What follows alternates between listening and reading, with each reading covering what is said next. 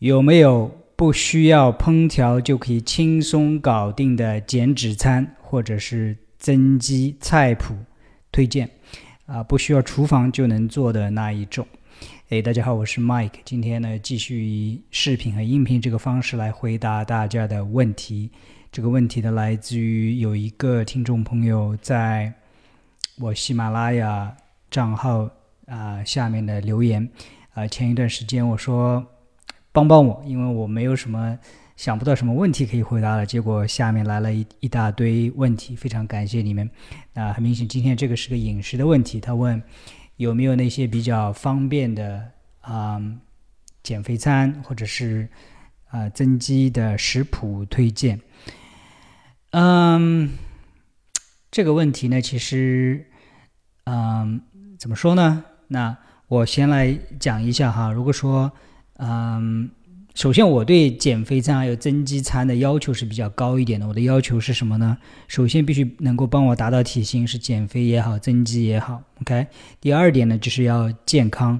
啊，健康是什么意思？就是说必须，嗯，不能让我增加一些疾病的风险，必须能够帮我降低一些疾病的风险。啊，不能加速我的衰老，不能，you know。最好能够帮我延延长寿命等等，所以啊，我的标准可能跟很多人的标准，包括一些网红健身教练甚至营养师的标准不太一样啊。我的标准比较高一点。那我在回答这个是有还是没有之前，我先介绍一下我对减肥餐的定义，或者是增肌餐。其实本质上，减肥餐和增肌餐其实没有太大的差别。啊，他们的都必须符合这样几个标准。第一个是营养充足，营养充足什么意思？我们都知道，嗯，营养呢不光是热量，更多的是它里边有一些宏观营养素，还有微观营养素的丰富程度。那宏观营养素你可能已经知道啊，包括碳水化合物，包括蛋白质，包括脂肪。啊，微观营养素包括哪些呢？包括一些啊维生素、矿物质啊等等，还有纤维素。啊，等等，所以第一点就是，不管是减肥餐也好，增肌餐也好，它必须营养丰富，因为营养是帮我们机体修复的最重要的这个成分，营养也是保持我们健康的最重要的一个成分。啊，第一点，第二点呢，必须做到热量呢是可控，而且是优质来源，就是什么意思呢？比如说减肥餐要营养丰富的情况下，热量。低一点，而增肌餐呢，要在营养丰富的情况下，热量呢可以稍微多一点。OK，啊，而且要做到可控。可控什么意思呢？想多一点就多一点，想少一点就少少一点。啊，第三个标准可能是很多健身教练或者甚至营养师都忽视的，或者是强调不足的这样一个标准，就是对健康有益。啊，有些人卖你一些代餐，说这个就是减肥餐，或者有些人就是说哦增肌啊，我就是随便吃。那我我不接受这个观点，我觉得必须健康有益，体现在哪几个方面？第一点就是啊，热量的来源要健康，要有充足的纤维，因为纤维对我们的健康非常非常的有帮助，能够促进肠蠕动啊，促进肠道菌群啊。降低一些有害物质的吸收啊，等等等等，啊，另外一个呢，就是还有一个健康有益，就是说，啊，必须有很多充足的植物色素、抗氧化剂，因为啊，植物色素、抗氧化剂，它们是帮我们预防疾病、延缓我们老化的非常重要的一个部分。很多的健身教练或者健身营养师对这个认知不足，当然强调啊也不足，所以。啊，以我这三个标准来看的话，不管是我以前生活在美国，还是现在我在中国啊做一些事情，我没有发现一些啊比较质量可靠的，就是非非常轻易的就可以享用的这个减肥餐和增肌餐，啊，特别是能够长期使用的啊，啊，所以。告诉了你我的三个标准之后，我直接告诉你我的答案就是没有这样子可以轻松搞定的减肥餐和，呃呃增肌餐，呃，当然我自己大部分我只能我这个访谈更多的就是介绍我自己的一些经验和做法，我自己。呃，一般都是自己准备自己的食材，自己我不是自己烧，因为很多时候是阿姨帮我去烧处理。但是要吃什么，选什么样的食材是我自己来定的，所以这些东西都是我自己来可以说制定的这种这样一个饮食计划、饮食方案吧。OK，啊，当然我也不是说不不在外面吃，我一个星期大概也在外面吃个一两次。在外面吃的话，吃的话，我会选择相对健康一点的一些一些餐厅。啊，我在上海比较多一点，上海有一些健康餐，比如说像新元素啊，还有一些日料餐厅啊，相对来说还跟我的这个健身营养的标准相对来说比较啊接近一点。啊，我。不吃外卖。我在上海创业大概有四到五年，我好像没有吃过一次，就是啊这种外卖。当然，有的时候，比如说一些健康餐厅的外卖，我吃的哈。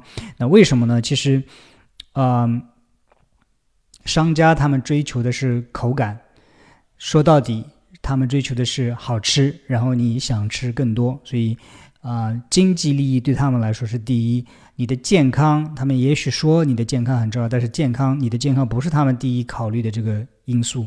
所以我对啊餐饮业其实比较苛刻一点，我也不推荐啊在外面吃太多的外卖。那有些人说外卖不吃，那有没有一些代餐啊，或者是一些比较方便的这样的健康餐呢？呃，我还没有试过。说实话，我对饮食工业也是一个持非常。呃，警惕的这样一个态度啊，饮食工业当然发展这么多年，就是我们现在食品极大的丰富啊，食材也极大的丰富，呃，可能说人民人民的生活水平提高了，但是你会发现，不管是美国还是中国，呃，大家的健康状况其实不容乐观，很多人的体重都增加了，这种慢性疾病的发病率也变高了，很大一个程度上就是现在饮食工业给我们带来的一些啊影响跟。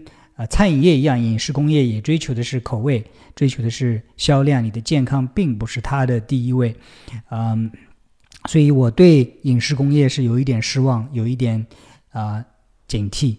所以那你会问，那 Mike，你说没有这样子的方便的减减肥餐或者增肌餐啊？你也不相信外卖对饮食工业不？那你怎么做？那我刚才已经说了，我都是自己来准备自己的食材，准备自己的啊健康餐。这样呢是比较繁琐一点，但是没有哪一个人比你自己对你的健康更关注，OK？所以是需要花费一点时间去，嗯，准备这些东西。但是，嗯，病从口入，健康也是从口入。我觉得，如果健康对你很重要的话，可能你应该去花一些精力学习一些营养知识，嗯，特别是。啊，把你的饮食放在非常重要的一个地位，啊，其实，呃，自己做健康餐一开始的时候可能是比较繁琐一点，但是你做习惯之后，其实也并不那么的消耗时间。像我自己，啊，其实吃来吃去就是那么多的食材，包括碳水化合物，包括健康的脂肪，包括蔬菜，包括水果，还有一些健康的一些零食，啊，所以。加在一起差不多也就是三四十个，啊，我自己是这么做的，然后我也自己做了一个课程，就是，啊，把我吃的这些东西做了一个课程，叫做三十个吃不胖的超级健康食物。那这个在你在我们的公众号，在呃我的喜马拉雅频道里边，我有另外一个节目专栏，叫做啊三十个吃不胖的超级健康食物，我把。我每一个节目花大概十到十分钟左右的时间，告诉你为什么这个健康，啊，它应该怎么去吃，还有一些注意要点是什么，啊，这是我自己的一些做法，呃，完全是按照这个来来实践。OK，当，有些人说 Mike，你这样做是不是很麻烦很累啊？那我我我的，我刚才说了，就是我把健康放在第一位。我反过来问你，嗯，你觉得像这种？世界的首富之类，比尔盖茨啊，亚马逊的贝索斯啊，中国的马云、马化腾，你觉得他们会随便吃吗？他们背后肯定有一些专业的营养师来帮他们调配营养，帮他们准备他们的健康餐。那我们可能很少有人会有像他们那样的财富，但是每个人都有一个最重要的财富，那就是自己的健康。啊，我们不一定有像他们那么有钱，但是我们可以花一点时间来保卫我们最重要的一个财富，那就是我们的啊健康。所以啊，最后再再次一下回答一下你的问题，就是没有很方便的健方呃减肥餐、增肌餐，我也不相信那些什么啊食谱，因为那些食谱，说实话，有谁能坚持一个食谱超过三天的？